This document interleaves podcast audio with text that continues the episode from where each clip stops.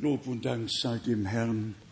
Auch heute werden wir schnell ein paar Brüder rufen, nicht um zu predigen, einfach nur zu grüßen und dann werden wir in die Wortbetrachtung übergehen.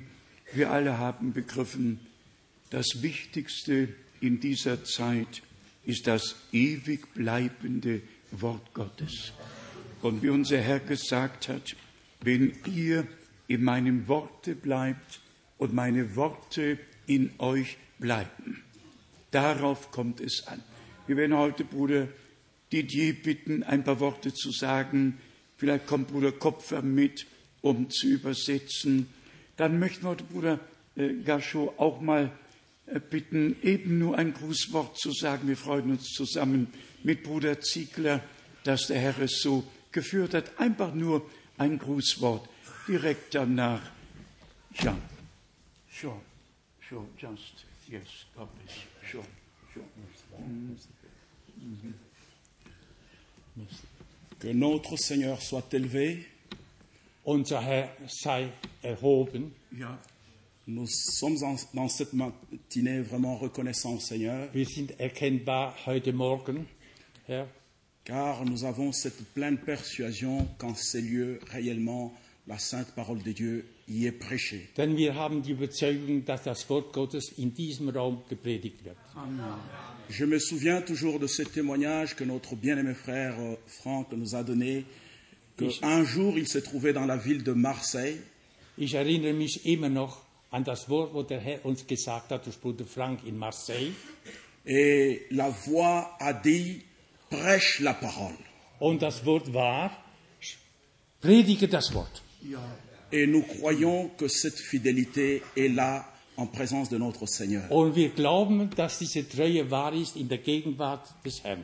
Et nous aussi, en tant que croyants, nous pouvons dire, comme euh, le dit le livre d'Apocalypse, Und wir als Gläubigen können sagen, wie die Offenbarung sagt, il est dit heureux ceux qui lisent glücklich die da lesen et qui gardent les choses qui sont écrites.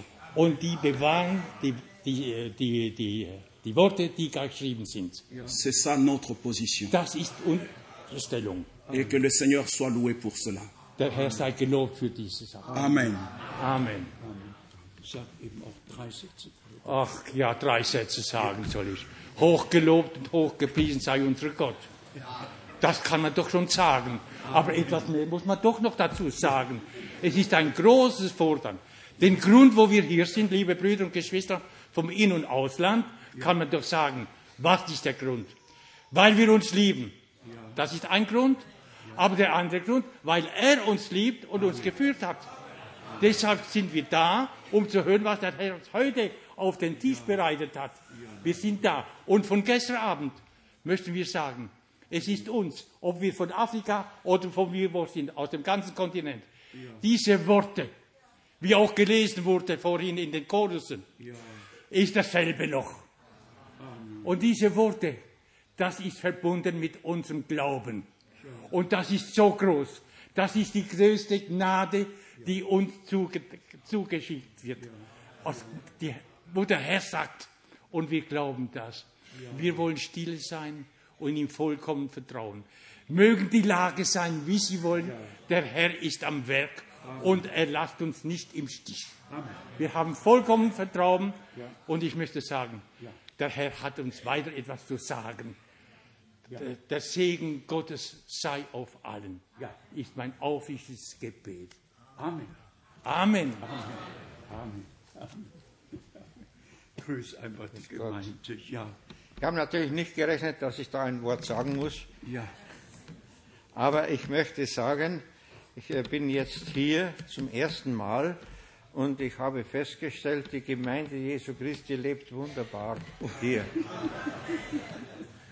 ja, ja. Also ich bin schon wirklich überrascht und muss sagen, das sind echte Christen, Mein so wie wir uns es vorstellen. Gott es ist nur so, dass der Herr den Segen dazu gibt Ja. für jeden Einzelnen, denn für jeden Einzelnen hat er etwas Besonderes. Das darf ich haben. Und Bruder Frank, ich habe mich sehr gefreut und der Herr hat dich gesegnet Ja, mein Bruder. Und dann musst du einfach sagen, danke, der Herr hat es getan. okay, Amen. Bruder Graf, grüß eben nur die Gemeinde. Komm, grüß eben die Gemeinde. Wir schätzen unsere Brüder, die mit an Bord einfach ein Grußwort Gottes. Ja. Ja. Liebe Brüder und Schwestern ja. im Herrn, auch ich grüße euch heute Morgen wieder ganz, ganz herzlich. Ich weiß nicht, wie es euch geht, aber mhm. ich bin noch voll eingenommen von dem, was wir gestern mein Abend Gott, gehört haben. Und ich frage euch einfach jetzt mal, ja.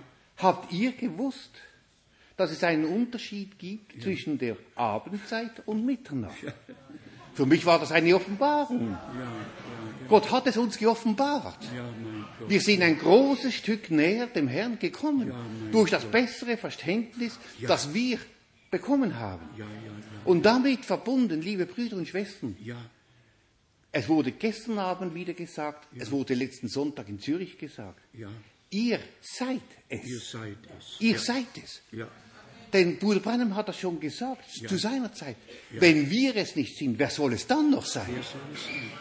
Aber wir sind es, Amen. nicht aus Überheblichkeit, Nein. sondern aus tiefer Dankbarkeit, Amen. weil Gott uns sein Wort geoffenbart hat. Amen. Und der Herr möge uns heute Morgen in gleicher Weise ja. sein Wort wieder offenbaren, damit wir wieder einen Schritt weiter vorwärts kommen. Der Herr segne euch, er ja. segne uns alle. Amen. Amen. Amen. Dem Herrn, unserem Gott, sei Dank. Wir stehen auf und singen, du bist würdig.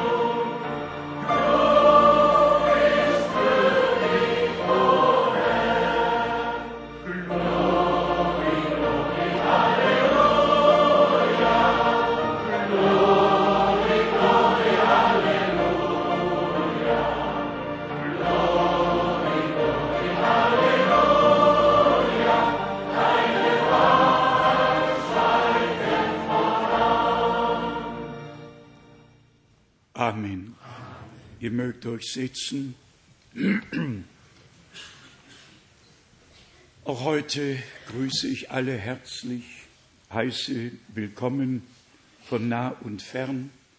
Und genauso grüßen wir von hier aus all unsere Brüder und Schwestern auf der ganzen Welt, wo immer sie hören und zuschauen.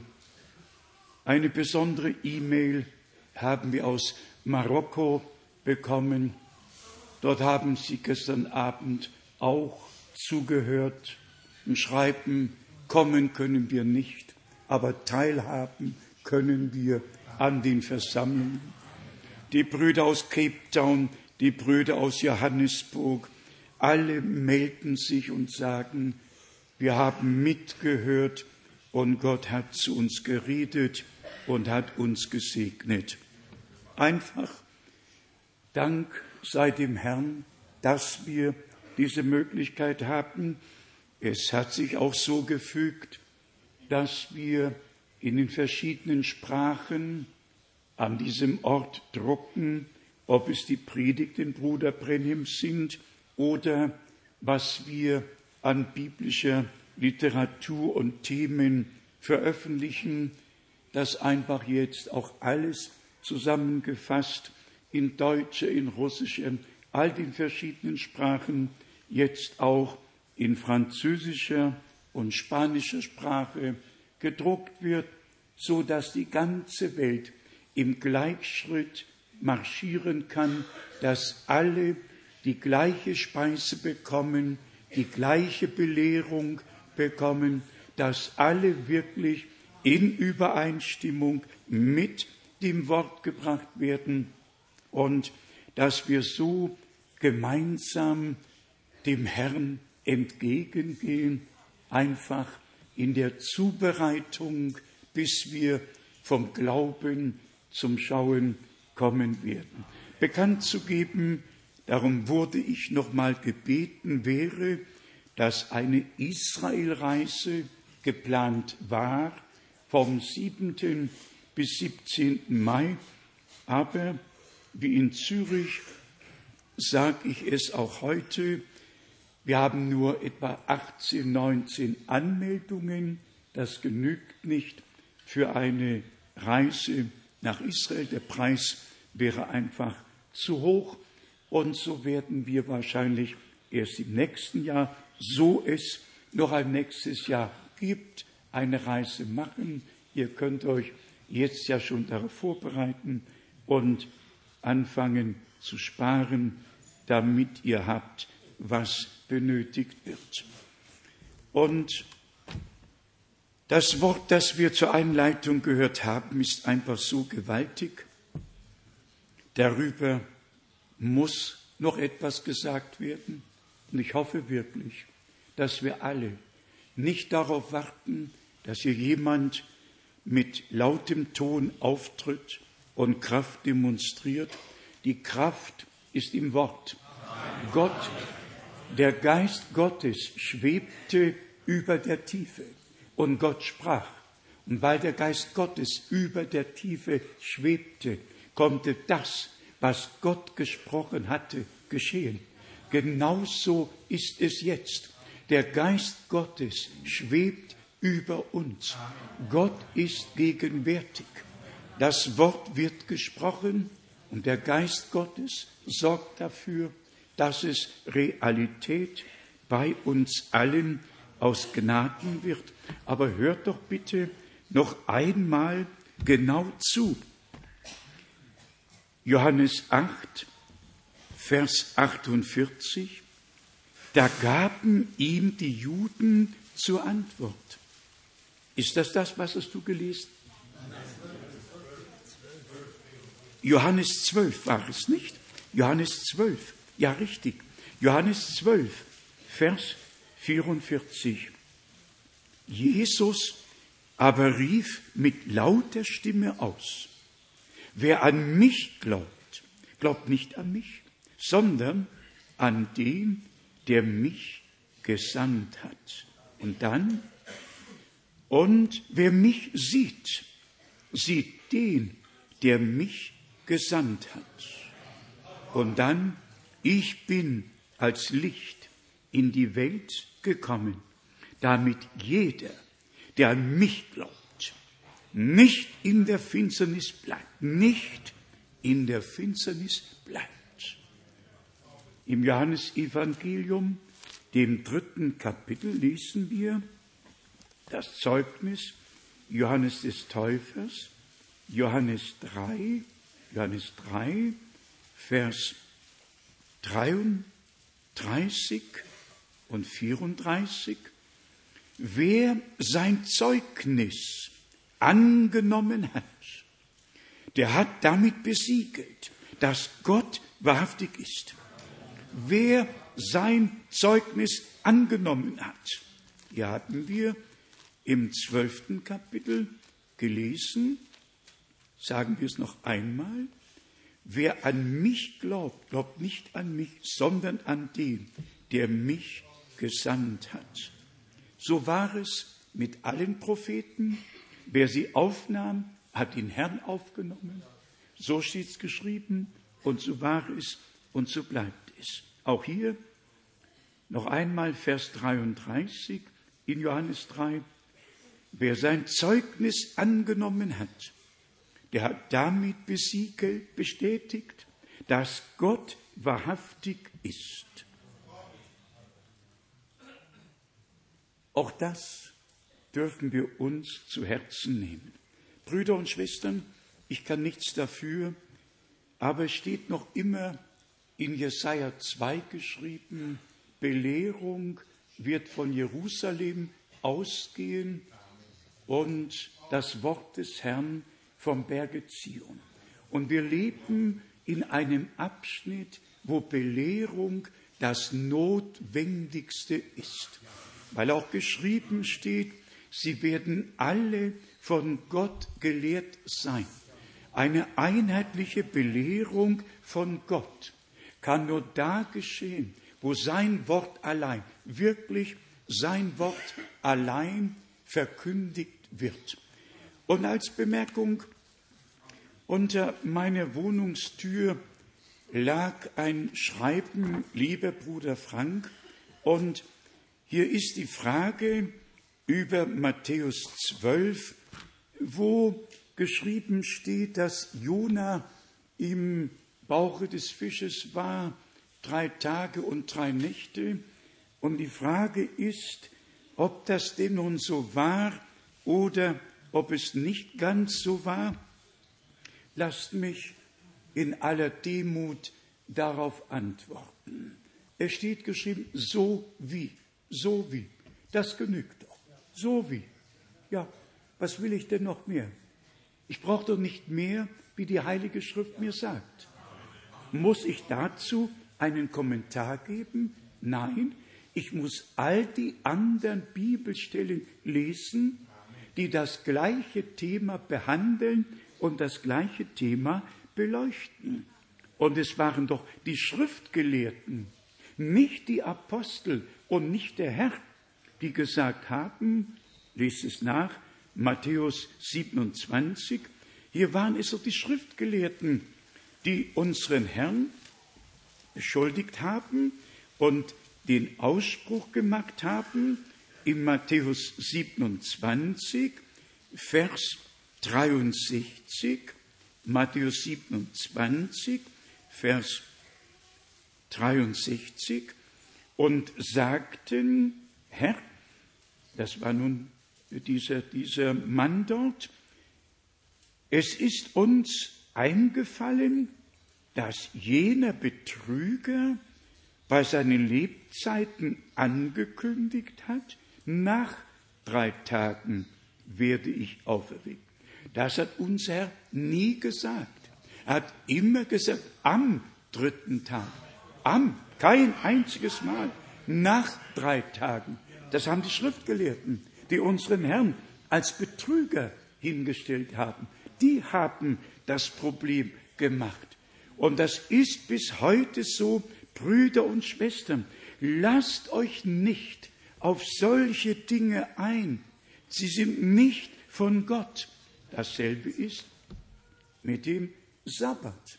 Nur um dieses Thema hier mit unserem Herrn und seiner Auferstehung, da haben wir drei Verse, die das am deutlichsten zum Ausdruck bringen.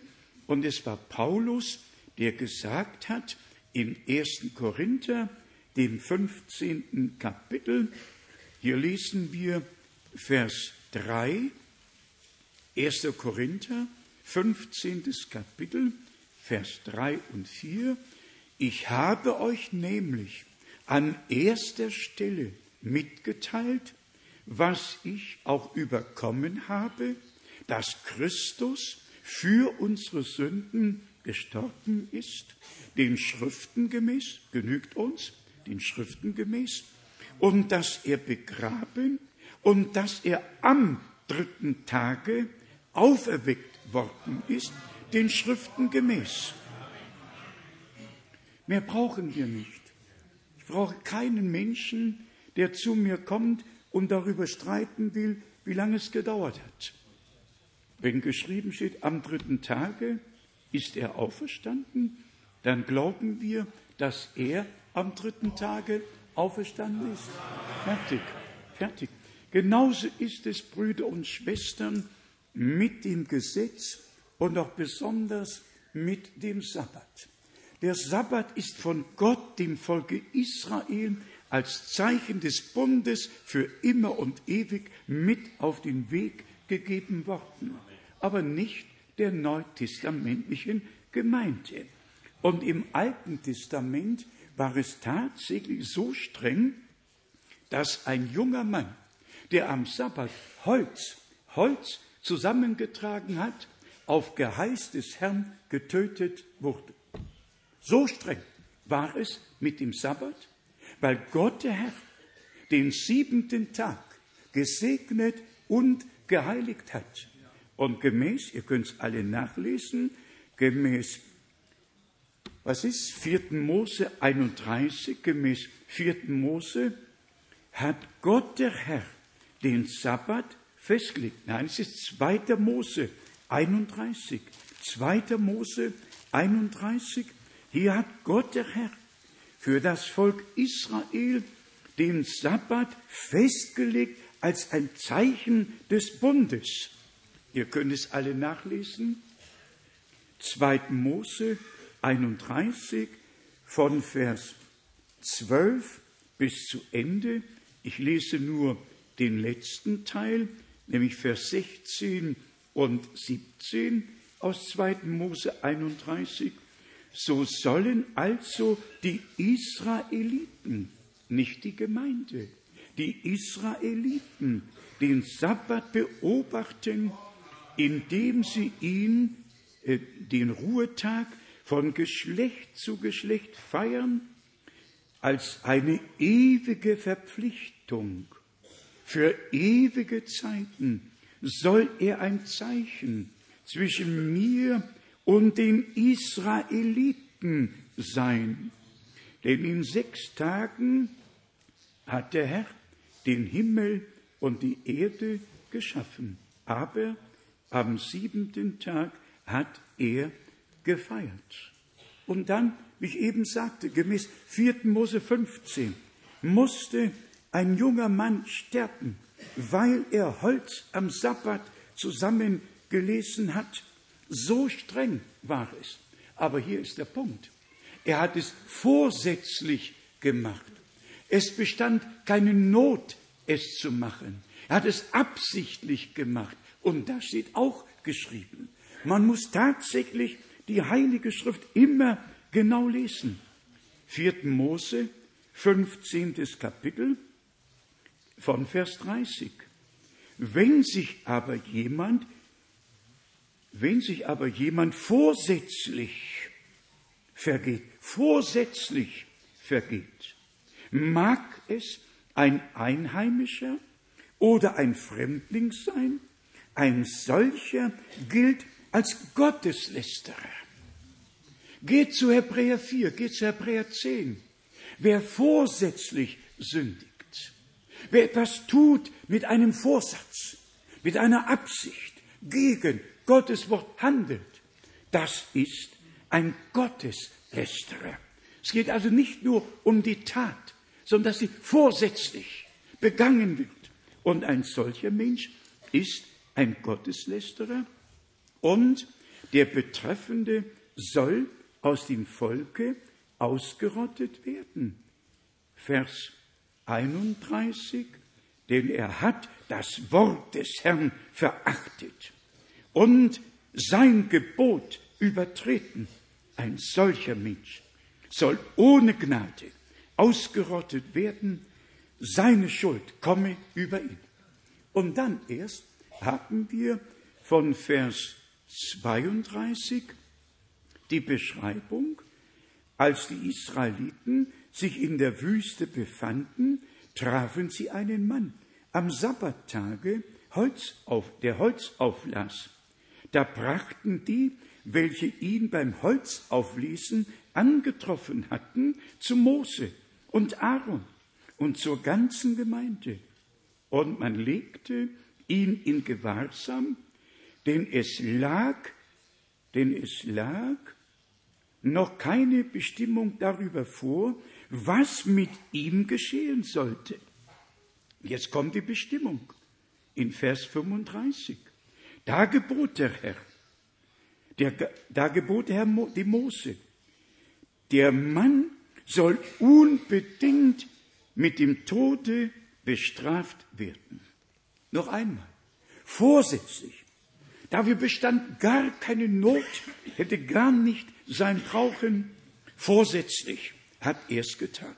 Und wer vorsätzlich sündigt, wer eine Absicht damit verbindet, ist ein Gotteslästerer und macht sich der Sünde schuldig, die nicht vergeben werden kann. Und das ist auch Hebräer 4.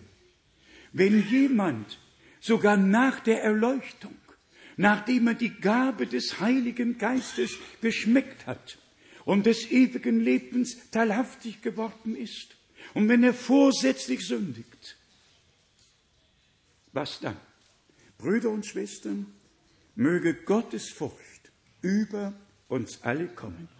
Wir haben es im Neuen Testament gesagt bekommen, worauf es ankommt beim Sabbat, nämlich in Hebräer 4, dem neunten Vers. Es ist eine Ruhe vorhanden, eine Sabbatruhe vorhanden dem Volke Gottes. Nicht eine Ruhe am Sabbat, sondern eine Sabbatruhe. Auch da muss man Gottes Wort richtig lesen, nicht mit eigenen Gedanken im Kopf, sondern mit Offenbarung im Herzen, was Gott wirklich aussagt. Genauso wissen wir, gemäß Jesaja 66, Vers 22 und 23, wird im tausendjährigen Reich der Sabbat wieder gefeiert werden. Und mit Israel gilt der Sabbat heute und für immer.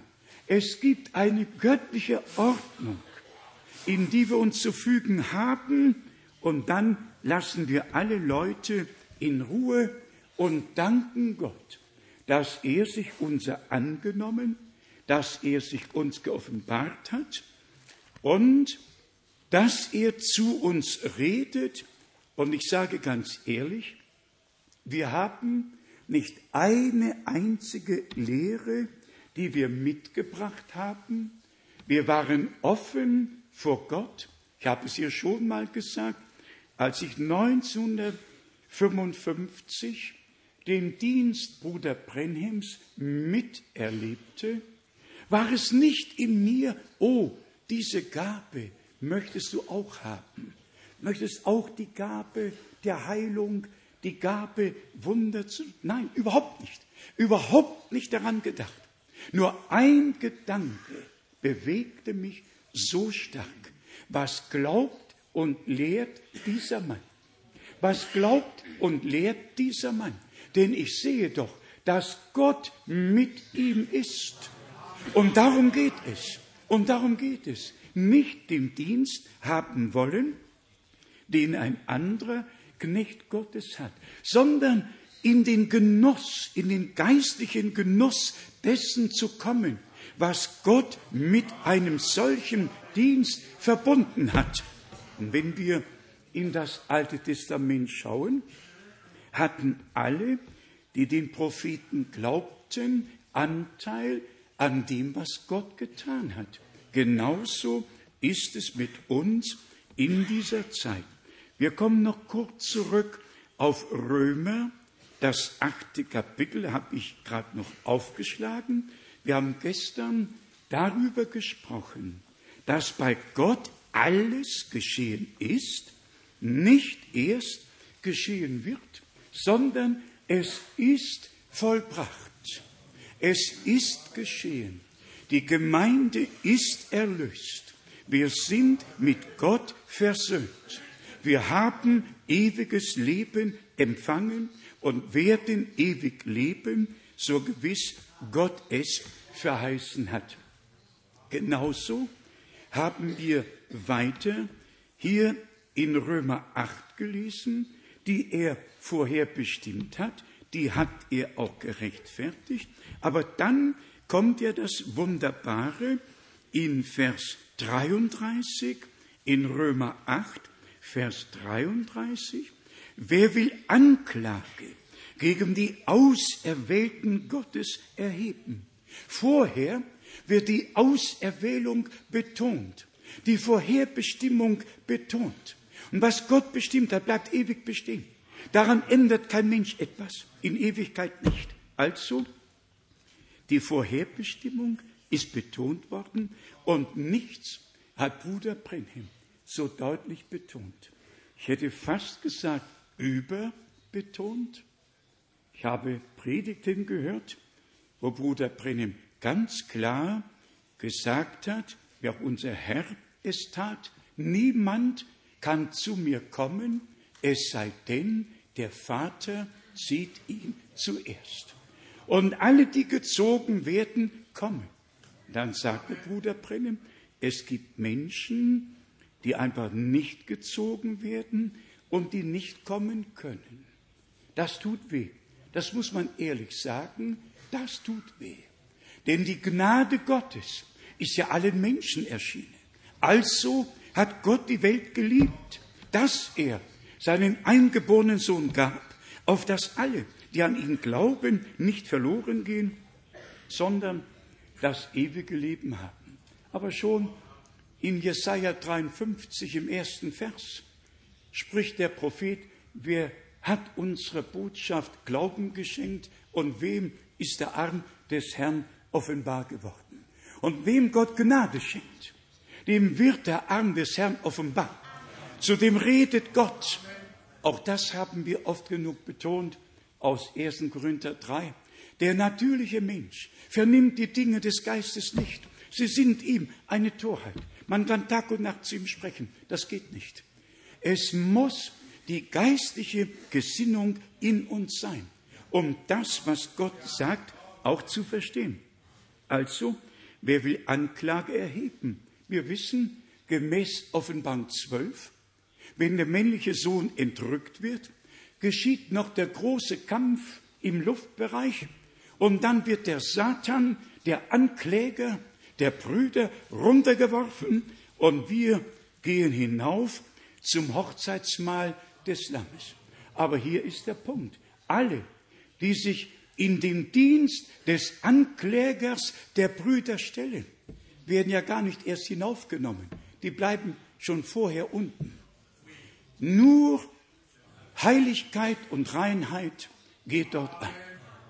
Und wir müssen es einfach ein für alle Mal zur Kenntnis nehmen, dass wir im Blute des Lammes gewaschen, gereinigt sind, im Wort der Wahrheit geheiligt worden sind. Und deshalb steht auch hier noch geschrieben, nichts kann uns scheiden von der Liebe Gottes, die da ist in Jesus Christus, unserem Herrn. Weder hohes noch tiefes, weder gegenwärtiges noch zukünftiges, was immer es sein mag. Nichts kann uns scheiden von der Liebe Gottes, die da ist in Jesus Christus, unserem Herrn. So wie ein Vater, der Söhne und Töchter auf Erden hat im natürlichen Bereich, nie die Söhne und Töchter verleugnen kann, weil sie aus ihm hervorgegangen sind. So kann Gott seine Söhne und Töchter nicht verleugnen. Und er spricht, selbst wenn ihr untreu würdet, ich bleibe treu, denn ich kann mich selber nicht verleugnen. Gott ist und Gott bleibt treu. Also nichts, absolut nichts kann uns scheiden von der Liebe Gottes, die da ist in Jesus Christus, unserem Herrn. Brüder und Schwestern, ob es hierhin gehört oder nicht, ihr habt sicher vernommen, dass ich gestern betrübt war, betrübt über Dinge, die ihren Lauf nehmen in der eigenen Stadt, im eigenen Lande. Ich sage es hier wirklich nur als Gebetsanliegen und werde dann ein paar Bibelstellen dazu lesen. Ihr könnt euch daran erinnern, dass ich vor vier Wochen an dieser Stätte 17 Botschaften vorgelesen habe, die der Herr uns in der reich gesegneten Zeit in den 70er Jahren aus Gnaden geschenkt hat. Wir haben alle mitbekommen, dass der Feind einen Hauptangriff gemacht hat. Einzelheiten brauchen weder genannt noch bekannt zu werden, aber so viel haben wir alle begriffen, dass es der Feind war, der zerstört und nicht Gott. Sogar alle Dienste, die der Herr in die Gemeinde gesetzt hat, dienen nur zur Auferbauung der Gemeinde. Was mich, und das sage ich jetzt vor Gott dem Herrn, sehr betrübt, wirklich betrübt, dass der Bruder aus Arizona, den ich als ersten eingeladen habe, 1966 nach Europa zu kommen und Zeugnis von dem abzulegen, was Gott im Dienste Bruder Brennims getan hat, der war im Februar eine ganze Woche in Krefeld, hat eine neue Gemeinde gegründet und hat mich noch nicht mal angerufen. Und das hat mich derart betrübt, wirklich so betrübt. Und man kann sich nicht vorstellen, dass Paulus an drei oder vier Gemeinden in Ephesus geschrieben hätte oder drei, vier Gemeinden in Korinth geschrieben hätte. Es war immer nur eine Gemeinde, eine lokale Gemeinde. Und in dieser lokalen Gemeinde waren Älteste. In dieser lokalen Gemeinde existierte göttliche Ordnung. Aber nur bei diesem innig geliebten Bruder, wer weiß, was an Lügen und Verleumdungen aufgetischt wurde, auch das vermag ich hier nicht zu sagen, geht er seine eigenen Wege, missachtet, was Gott in über 40 Jahren an dieser Stätte und in über 150 Ländern der Erde weltweit getan hat. Ich selber habe genau 135 Länder besucht und das Wort des Herrn getragen. Und wie wir jetzt festgestellt haben, dass Gott auch dafür Sorge getragen hat, dass das Wort in alle Welt ausgestrahlt wird, dass alle überall mithören können. Und ich frage euch, gibt es das noch einmal auf Erden oder hat Gott wirklich dafür gesorgt, für alles gesorgt, was notwendig war, damit die göttliche Botschaft die Enden der Erde erreicht. Mir hätte es genügt, wenn Ungläubige, Andersgläubige oder sogar die Massenmedien alles Mögliche auch ins Internet setzen und mich sogar als Antisemit bezeichnen und was alles noch so im Internet geschrieben steht, das berührt mich nicht. Aber das, was in der Gemeinde, in der herausgerufenen Gemeinde, unter denen geschieht, die sich auf Bruder Brenhem und auf seine Botschaft berufen und trotzdem sich nicht einfügen lassen in die göttliche Ordnung. Und da ist wirklich der Punkt, an dem sich die Geister scheiden. Die Zeit Bruder Prenims war ja irgendwann vorbei und danach kam ein neuer Zeitabschnitt. Wir haben es hier gesagt. Bruder Prenim hat in seinem ganzen Leben genau zwölf Länder besucht. Genau zwölf Länder. Eben habe ich gesagt, die Botschaft ist nach seinem Heimgang in die ganze Welt getragen worden. Ich habe nicht eine Lehre getragen, es sei denn, es ist und bleibt die Lehre der Heiligen Schrift. Ich habe überhaupt nichts verkündigt, in den Tausenden von Predigten nicht eine Sache, die ich zurücknehmen müsste, weil ich nur gepredigt habe, was Gottes Wort sagt, und Gott braucht nichts zurückzunehmen. Aber es ist doch ein großer Schmerz. Und in Verbindung damit kam das uralte Thema auf, und dazu möchte ich zwei, drei Bibelstellen lesen, um euch zu zeigen, zu zeigen, dass man Gottes Wort genau lesen muss und genau verstehen muss.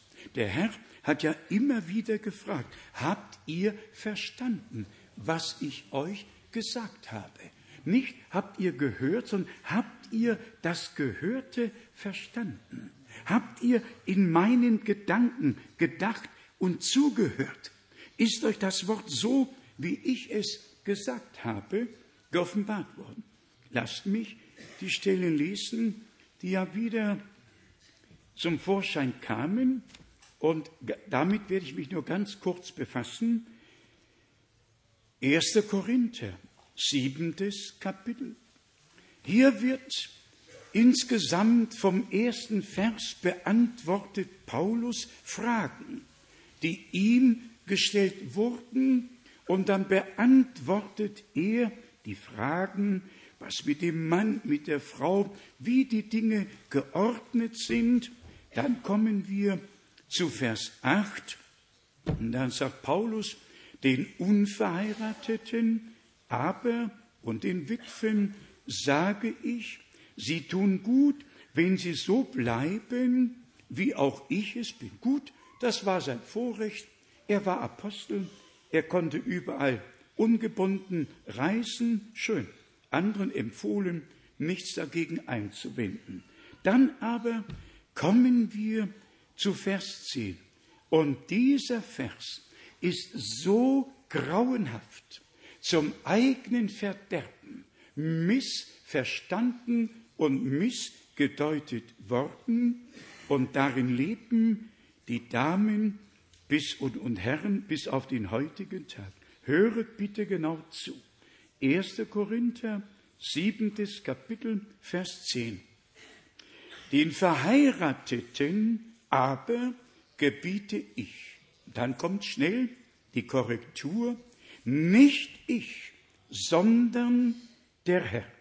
Also jetzt schaltet er von sich um und hat das, so spricht der Herr, in den Raum gestellt, dass eine Frau sich von ihrem Manne nicht scheidet, ist das gleiche Wort, trennt oder scheidet, ist das gleiche Wort. In unserer Zeit ist der Scheidungsspruch nur noch ein, ein Ende der Trennung. Also noch einmal, dass eine Frau sich von ihrem Mann nicht scheiden, nicht trennen soll. Und jetzt kommt der Punkt, der missgedeutet und zum Verderben vieler miss repräsentiert wurde. Dass eine Frau sich von ihrem Mann nicht scheiden, nicht trennen soll. Hat sie sich aber doch geschieden? Vergangenheit. Nicht Empfehlung für die Zukunft. Keine Empfehlung für die Zukunft, sondern hier schreibt Paulus zu der Gemeinde in Korinth.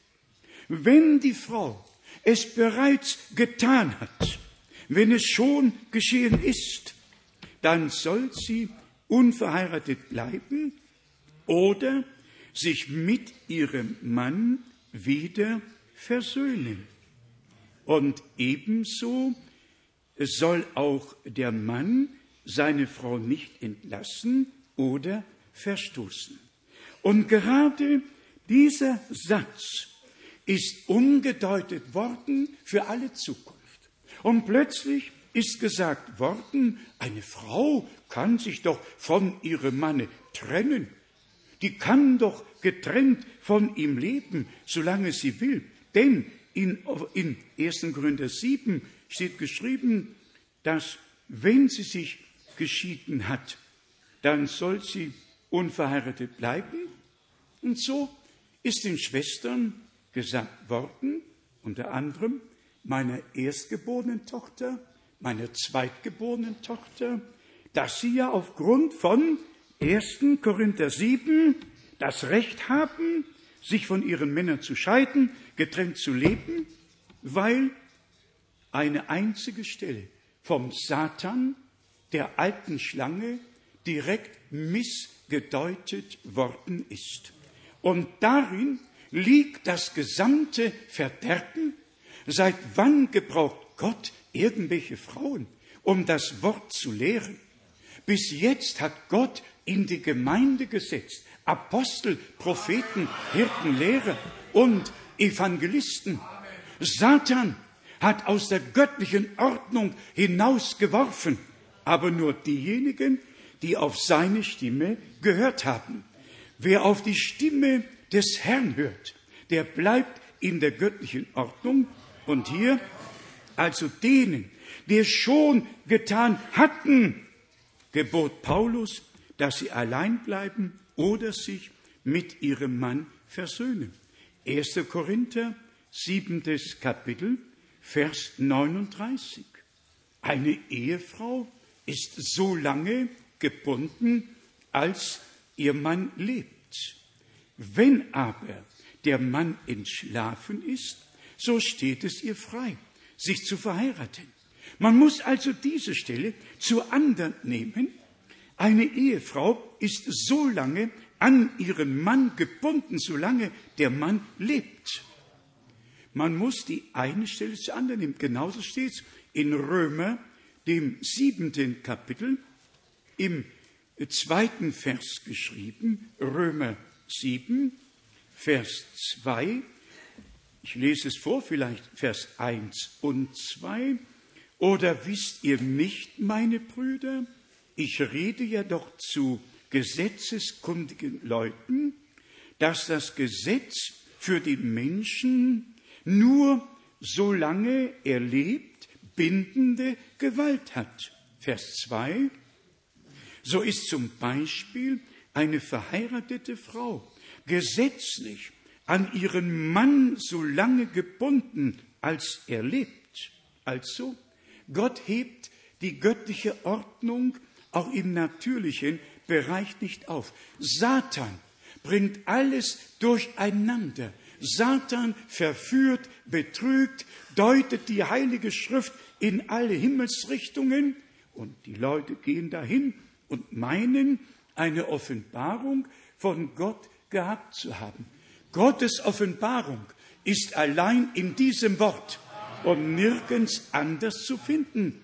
Und deshalb glauben wir aus Überzeugung, dass Gottes Wort die göttliche Ordnung herstellen muss und dass alle, die sich verführen und betrügen ließen, so sie Gnade bei Gott finden, zurückgebracht werden müssen in die göttliche Ordnung. Wenn nicht, sagen wir es klar und deutlich, sündigen sich vor, sie vorsätzlich, sind Gotteslästerer, die den Namen des Herrn missbrauchen, Gottes Wort missdeuten und der Gemeinde Schmach und Schande bereiten. Man muss das ganz offen aussprechen, damit alle es wissen. Zum Beispiel in 1. Korinther, dem elften Kapitel, steht ja geschrieben in Vers 3, 1. Korinther, elftes Kapitel, Vers 3, ich möchte euch aber zu bedenken geben, dass das Haupt jedes Mannes Christus ist, das Haupt der Frau aber ist der Mann. Und das Haupt Christi ist Gott. Und dann wird die Vorschrift erlassen, dass wenn eine Frau betet oder weissagt, dass sie sogar ihr Angesicht verhüllt haben sollte, um nicht die Nase hochzuheben, sondern wirklich in aller Demut, geneigt vor dem Angesicht Gottes, betet und weissagt. Und deshalb ist auch das lange Haar der Frau zur Decke gegeben worden, wie in 1. Gründe 11, Vers 14 oder Vers 13 und 14 geschrieben steht. So viel zu diesem Thema. Und Brüder und Schwestern, es wäre gut, wenn wir auch diesbezüglich die Heilige Schrift nachlesen. Was steht wirklich geschrieben? Was steht in der Vergangenheitsform geschrieben? Es ist sehr, sehr wichtig. Und ich habe diesen Vers eben in der letzten Woche nachgesehen in den, in den besten Bibelübersetzungen, die es gibt, von Brockhaus und was immer mir zur Verfügung steht. In der Vergangenheitsform, wenn es schon geschehen ist, dann so und so.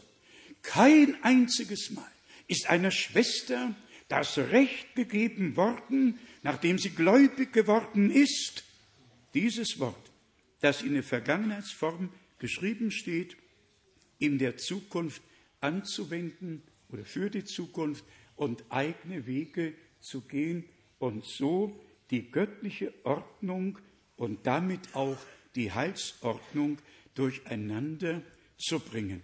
Gehen wir zu 2. Petrus, dem ersten Kapitel. 2. Petrus, erste Kapitel. Ich habe es nur erwähnt, damit ihr meiner in euren Gebeten gedeckt. Die Wiederkunft des Herrn steht nahe bevor. Und die Brautgemeinde muss in die göttliche Ordnung zurückgebracht werden. Die Frauen müssen sich fügen unter den Mann. Der Mann muss sich unter Christus fügen. Das geht nicht anders. Das geht nicht anders. Kein eigener Weg, kein eigener Wille mehr bestimme du allein. Anders geht es nicht. Anders werden wir das Ziel nicht erreichen.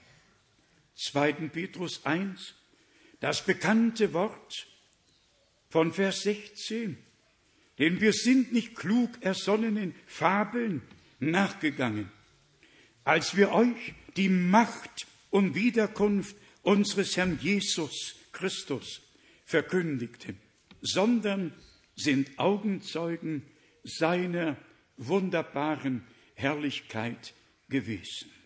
Brüder und Schwestern, auch wir sind Augenzeugen dessen, was gegenwärtig auf Erden geschieht. Augenzeugen, wie sich biblische Prophetie Land auf und Land ab überall erfüllt und nochmals erfüllt.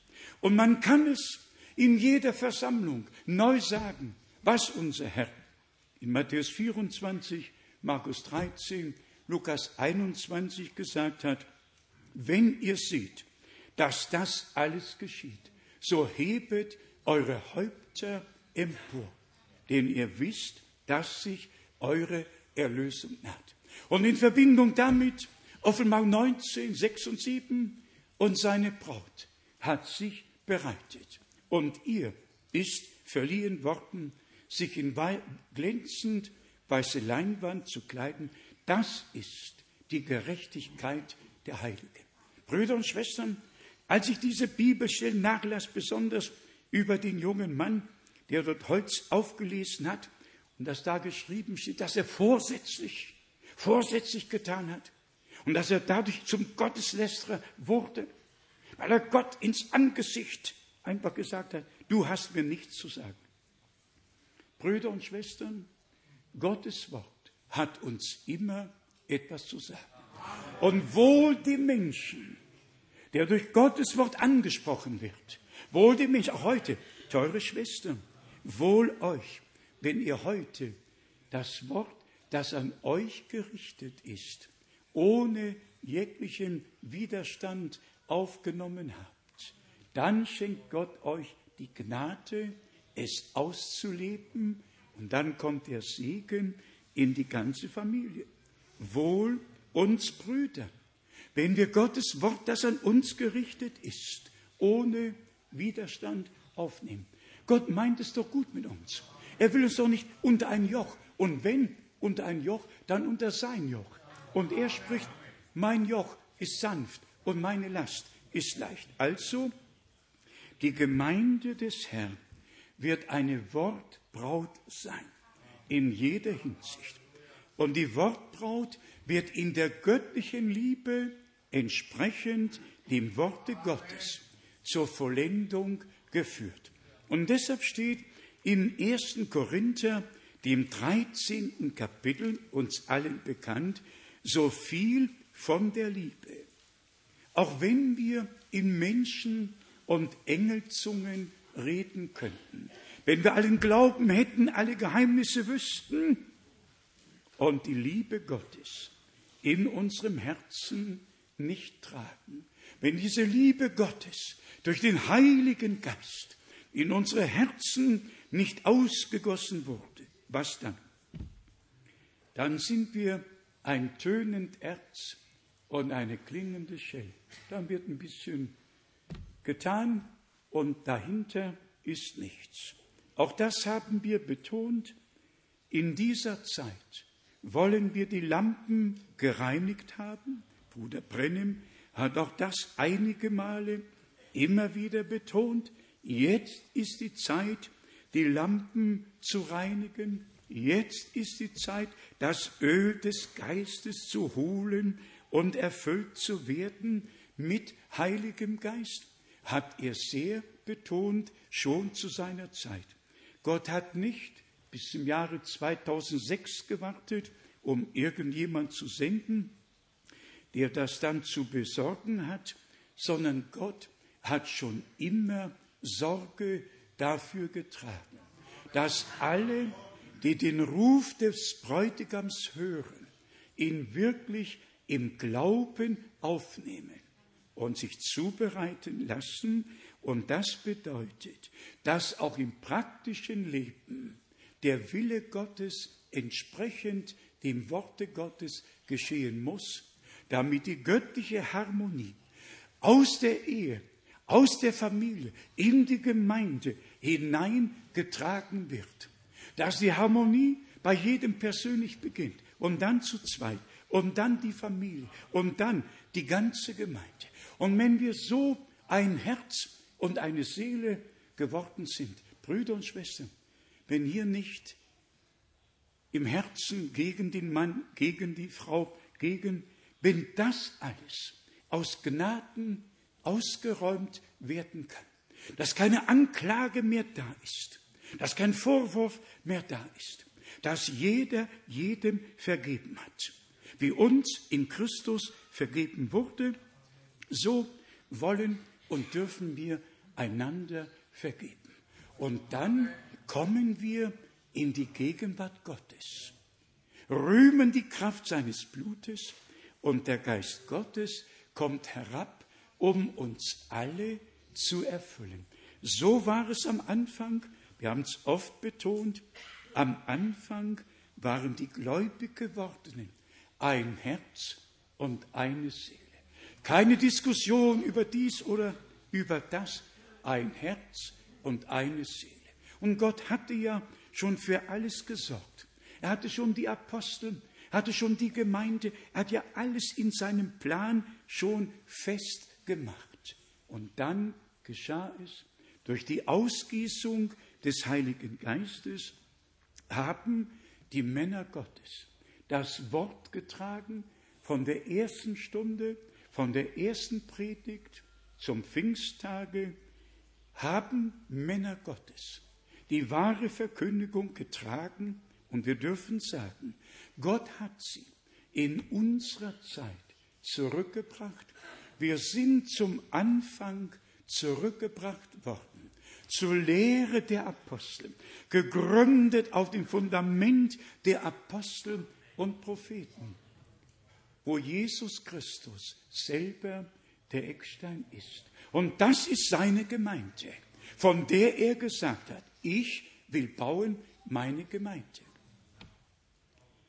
Der eine Punkt ist schwer, dass man ihn erwähnt, aber zum Beispiel in Matthäus 16.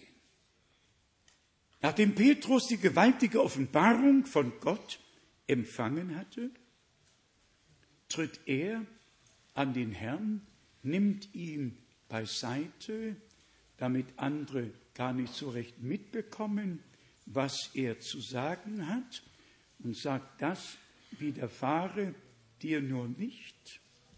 Der Herr sprach vom Leiden, von seinem Weg nach Golgatha und Petrus gerät in dem Moment unter falsche Inspiration. Und der Herr muss ihm sagen, Satan, gehe hinter mich. Wir alle müssen aufpassen. Jeder, vom ersten bis zum letzten. Prophet, Apostel, Männer Gottes, Frauen Gottes, alle, alle, alle. Wir alle müssen aufpassen, dass wir nichts aussprechen, was nicht in Übereinstimmung mit dem Worte Gottes ist. Der Herr, der Herr hat dem Petrus ja nicht recht geben können, weil er Petrus ist. Nein, er hat sagen müssen, was recht ist. Satan, gehe hinter mich, denn das, was du sagst, ist nicht von Gott. Er wusste, unser Herr wusste, dass er zum Leiden bestimmt ist. Er wusste, dass er für uns sterben muss. Er wusste, dass er sein Blut das Blut des Bundes für uns vergießen muss, um das Volk des neuen Bundes zu erlösen, um den Bund zu schließen, den er in Jeremia 31 verheißen hat. Es kommen Tage, da werde ich einen neuen Bund mit euch schließen, bestätigt in, im Hebräerbrief im achten Kapitel. Aber Petrus in dem Moment menschlich gedacht und menschlich ist in dem Moment vom Feinde, denn die Gedanken Gottes sind allein im Worte Gottes gesagt. Hier allein haben wir auch über das Leiden unseres Herrn, stand doch alles geschrieben. Von seiner Geburt bis zur Himmelfahrt ist doch alles geschrieben worden. Sogar sein Leiden in besonderer Weise. Psalm 22. Mein Gott, mein Gott, warum hast du mich verlassen? So rief er am Kreuz auf Golgatha. Wir waren verlassen. Nun hat er unseren Platz eingenommen. An unserer Stadt starb er, damit wir leben können. In dem Moment und im anderen Moment war Gott in Christo und hat die Welt mit sich selber versöhnt. 1. Korinther 13, der letzte Vers. Nun aber bleiben Glaube, Hoffnung, Liebe, diese drei. Die größte unter diesen aber ist die Liebe. Die Liebe hört niemals auf. Ich weiß nicht, ob ihr das festgestellt habt. Ich habe es festgestellt, dass in der letzten Zeit die Liebe unter uns Gläubigen inniger geworden ist. Stimmt's? Wir fühlen uns tatsächlich inniger miteinander verbunden. Es ist so, als gehörten wir schon immer zusammen. Und das würden wir auch immer äh, zusammenbleiben. Die Liebe Gottes führt zusammen unter Christus dem Haupt. Und dann bilden wir als viele Glieder den Leib des Herrn. Und allein in dem Leib des Herrn sind die verschiedenen Dienste und alle, die zum Leibe Christi gehören, ordnen sich den Diensten unter, wie sie in Epheser, dem vierten Kapitel geschrieben stehen, von Vers 11. Und lass mich diese Verse noch lesen.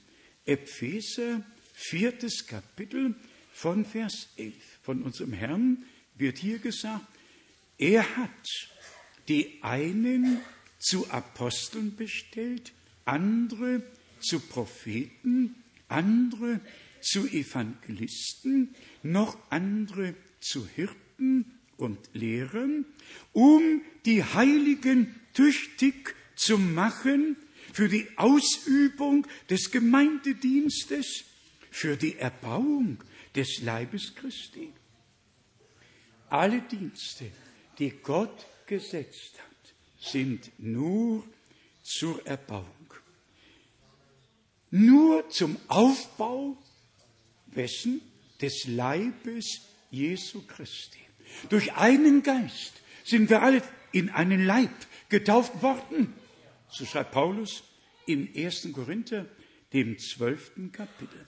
Und der Zweck besteht darin, wie wir dann in Vers 13 lesen, bis wir endlich allesamt zur Einheit des Glaubens und der Erkenntnis des Sohnes Gottes gelangen, zur vollkommenen Mannesreife, zum Vollmaß des Wuchses in der Fülle Christi.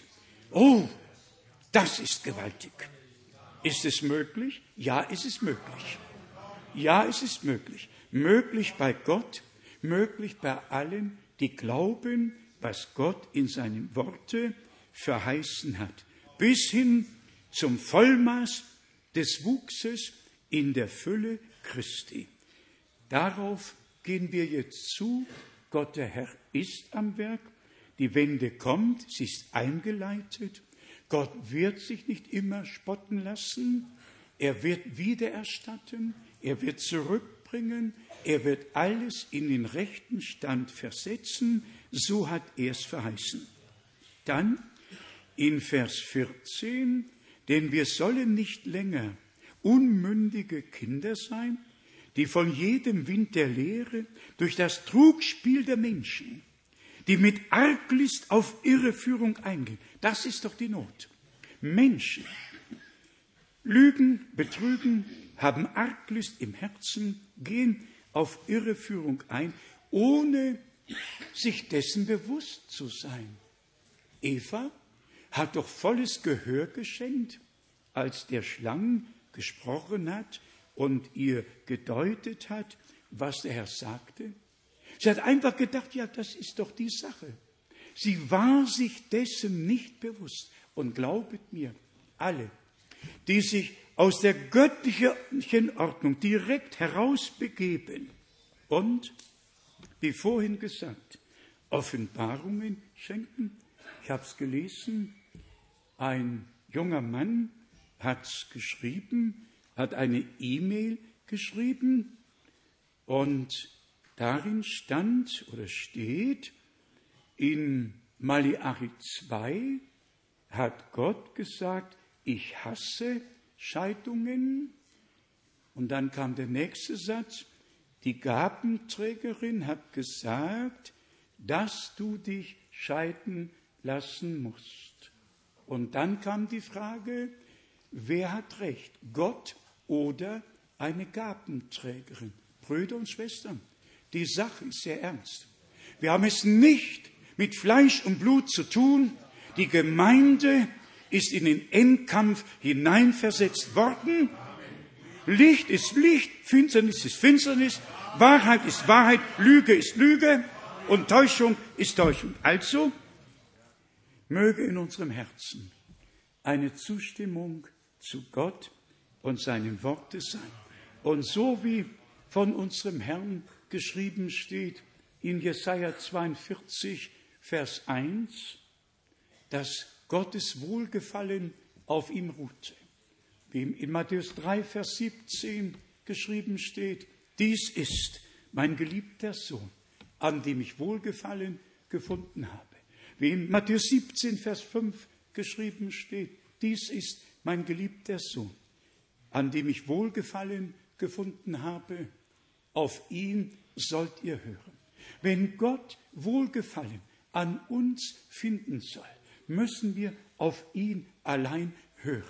Niemand, niemand hat etwas zu sagen, nur der Herr selber, der mitten unter den sieben goldenen Leuchtern wandelt.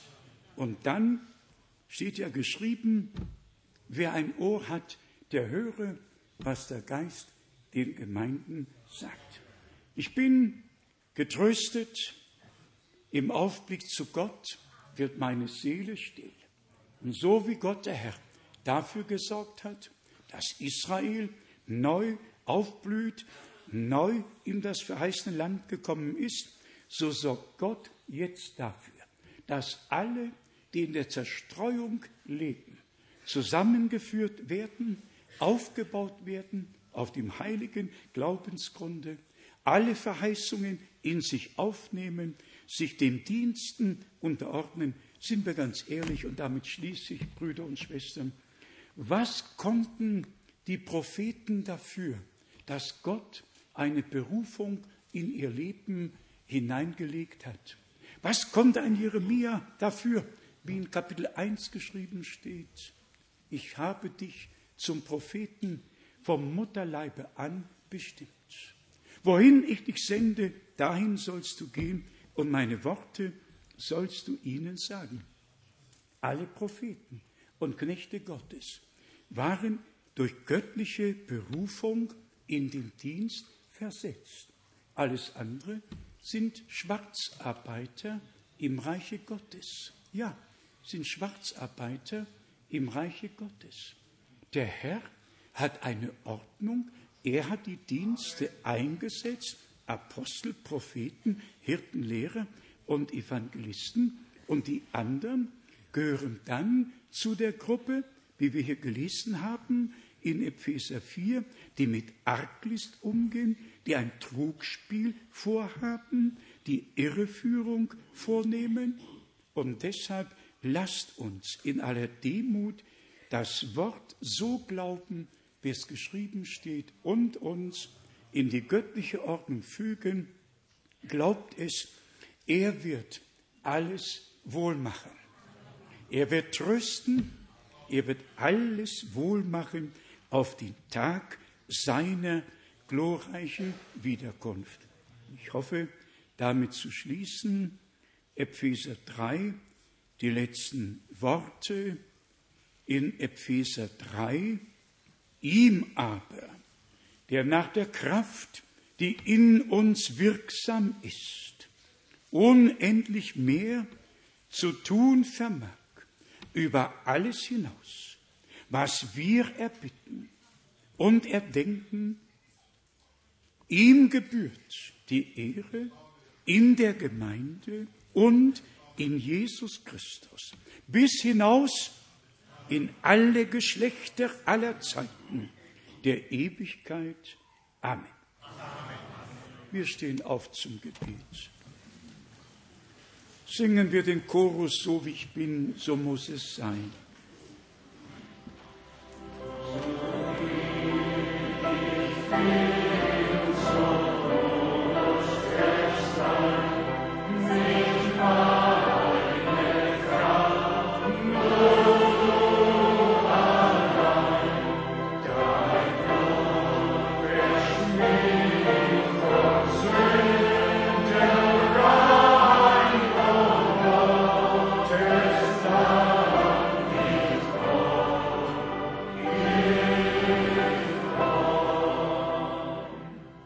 Singen wir noch einen Chorus, der mit Komm beginnt.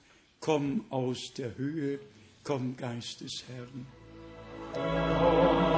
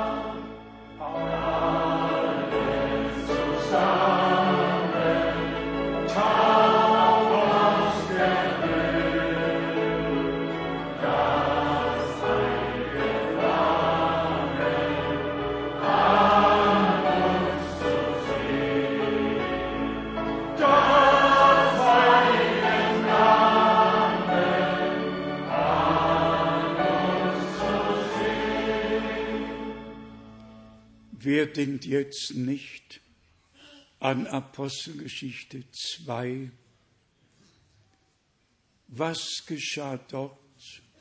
Wo war Feuer? Es erschienen ihnen Zungen, die von Feuer, die zerteilt waren und sich auf alles setzten. Die Zunge ist das schlimmste Übel, das der Mensch mit sich trägt. Er kann damit segnen, er kann damit fluchen, er kann das eine und das andere tun. Er kann verleumden, kann aber auch trösten, kann stärken, kann zerstören, kann aufbauen. Brüder und Schwestern, wollen wir uns heute im völligen Glauben als ein Opfer auf den Altar Gottes legen, wie in Römer, dem zwölften Kapitel von Vers 1 geschrieben steht, dass wir uns als ein lebendiges, Gott wohlgefälliges Opfer auf den Altar legen, um dann zu prüfen und zu erkennen, was der Wille Gottes ist nämlich das Gute, das Wohlgefällige und Vollkommene. Ich bin der Überzeugung, dass das unser aller Wunsch ist. Und damit verbinde ich die Bitte an euch alle und weltweit, dass ihr meiner und des Dienstes gedenkst, gedenkt und aller Brüder, die ebenfalls das wahre Wort Gottes in alle Welt tragen, dass wir die Schmach Christi, die eigene Schmach tragen dürfen und tun, wie unser Herr getan hat, dass er die Belohnung vor Augen hatte, um den Preis der Freude, die ihn erwartete, alles erduldet hat. Jedes Widersprechen, jede Anfeindung, jede Verleumdung, alles hat er über sich ergehen lassen und hat es erduldet und ist den Weg ans Kreuz für dich und mich gegangen.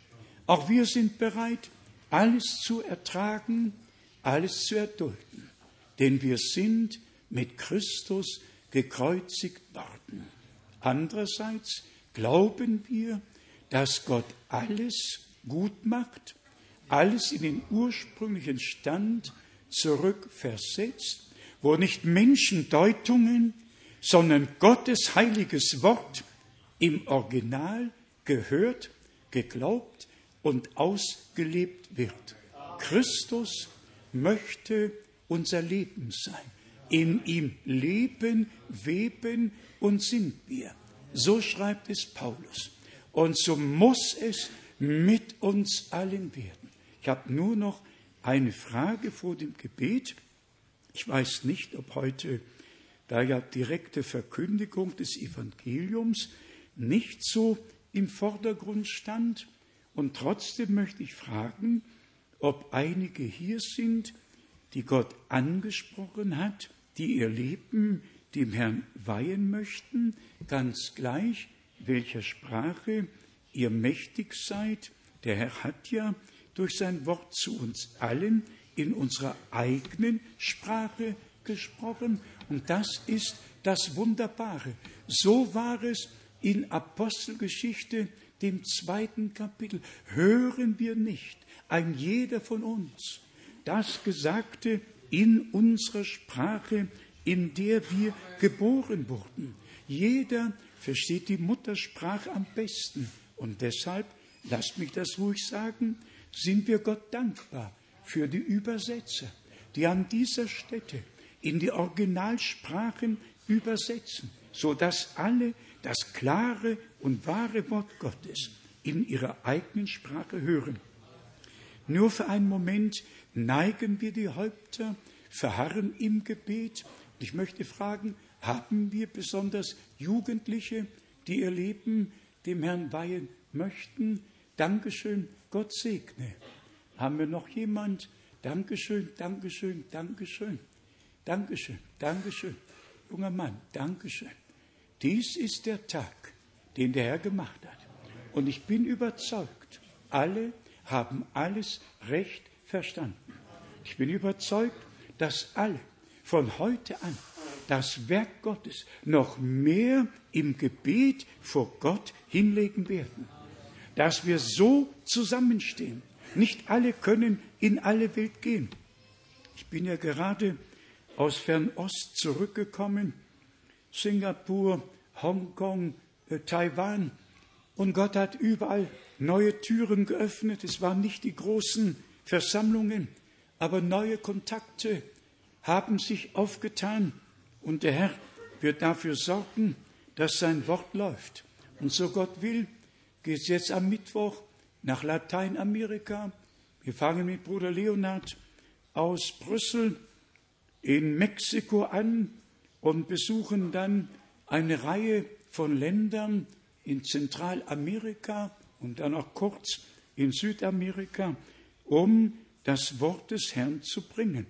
Wir müssen die Zeit auskaufen, sie ist böse, sie ist kurz und deshalb bitte ich euch, direkt meiner mehr als je zuvor zu gedenken.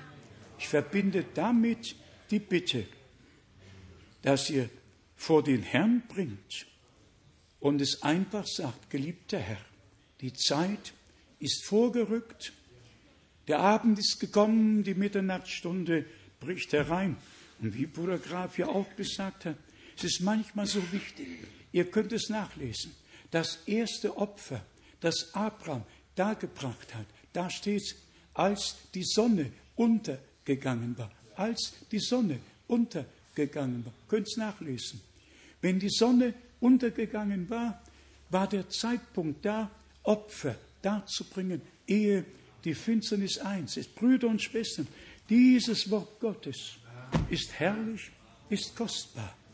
Derselbe Abend, aber zwei Abschnitte, Sonnenuntergang und dann bis zum Einsetzen der Finsternis und dann die Darbringung des Opfers. Und Abraham sah den Rauch aufsteigen. Brüder und Schwestern, wir haben gestern Matthäus 25 ein wenig berührt. Ich sage es heute noch einmal.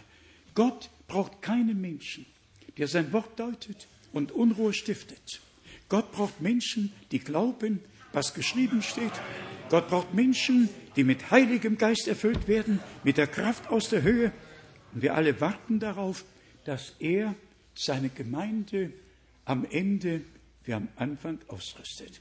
Und jetzt bitten wir Bruder Russ, dass er, seine Stimme ja heute verschont hat, mit uns gemeinsam betet und wir alle beten mit Bruder Ross. Du bist ein Mann Gottes, der Herr segne dich, bete jetzt in, oder sag noch ein paar Worte. Wir ja. sind froh und dankbar, ja, dass der Herr zu uns redet durch sein Wort. Mein Gott. Worauf sollten wir schauen oder ja. hören? Ja. Dein Wort ist ja unseres Fußes Leuchte Amen. und ein Licht auf unserem Wege. Amen. Und er hat uns gewürdigt, dein Volk zu sein. Amen deine Brautgemeinde. Amen. Und die Zeit ist sehr ernst. Ja. Aber Lob und Dank, wir schauen auf, auf dein Kommen, ja. warten ja. auf dein Erscheinen. Ja. Wir möchten alle bereit sein.